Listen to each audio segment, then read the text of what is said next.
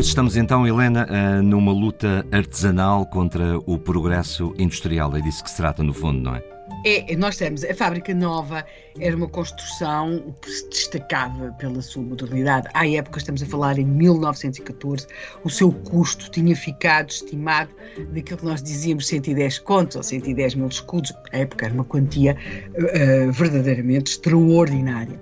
Todo, todo o traçado arquitetónico da fábrica era, era inovador, uh, ela tinha, por exemplo, e depois não só é o, o edifício, digamos que era o, o sinal exterior dessa inovação inovação, ela estava equipada com o que havia de mais moderno à época. E o que havia de mais moderno à época era uma tecnologia alemã, tinham sido importadas máquinas da Alemanha.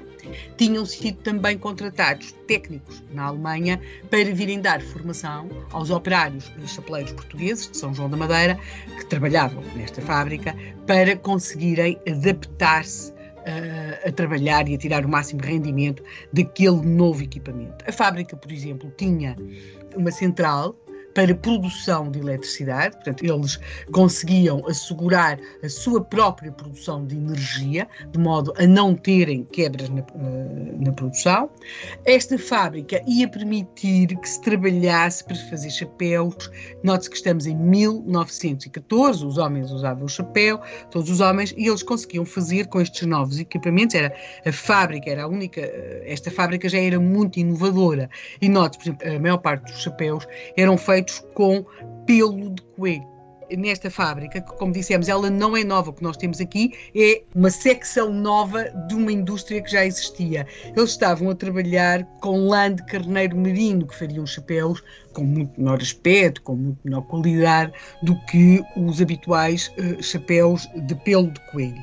A questão é que para os operários. Eles veem naquelas máquinas que estão instaladas dentro daquilo que chamam fábrica nova, eles veem uma ameaça aos seus postos de trabalho e os outros comerciantes, os outros industriais que trabalhavam da área também da chapelaria, que trabalhavam com equipamentos mais tradicionais, também veem uma ameaça ao seu modo de funcionamento, porque também consideram que não têm maneira de poder eh, adquirir aquele tipo de equipamentos. Esta fábrica uh, nova é propriedade da, da Oliveira e Palmares, que é uma indústria chapeleira fundada em São João da Madeira em 1891 e eles já se tinham destacado várias vezes com uh, questões de inovação, as questões do feltro, não feltro, eles sempre, sempre se destacaram pelo lado da inovação.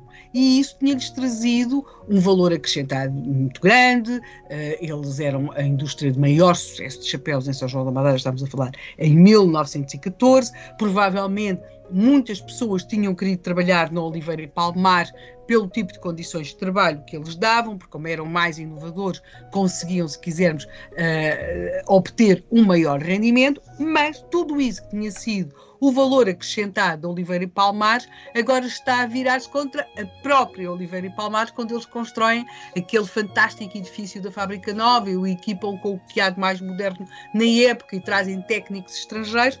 Tudo isso de repente leva a que naquele 3 de novembro de 1914 uma multidão de aproximadamente um milhar de pessoas tenta invadir a fábrica nova, tenta arrombar-lhe o, o, o, portão, tenta saltar-lhe os muros de modo a invadir a fábrica e fazerem valer a sua justiça. Portanto, estamos aqui num momento em que aquilo que até aquele momento tinha sido visto como uma coisa boa, a inovação, ou às vezes era visto como uma coisa boa, tinha havido algumas alterações que nem tanto, com a questão, por exemplo, do emprego de, das mulheres, mas de repente aquilo podia ser considerado positivo, não, transforma-se num enorme problema. Portanto, hum. a fábrica nova, de repente, é o grande problema em São João da Madeira. Estamos a 3 de novembro de 1914 e os operários, as suas famílias, estão e também outros industriais da chapelaria de São João da Madeira estão quase, quase, quase a rebentar com os muros da fábrica nova.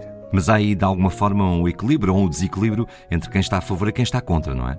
Bem, depois de, de, de ouvirmos o episódio da manhã, o Rui depois responde-me, está bem? Com certeza.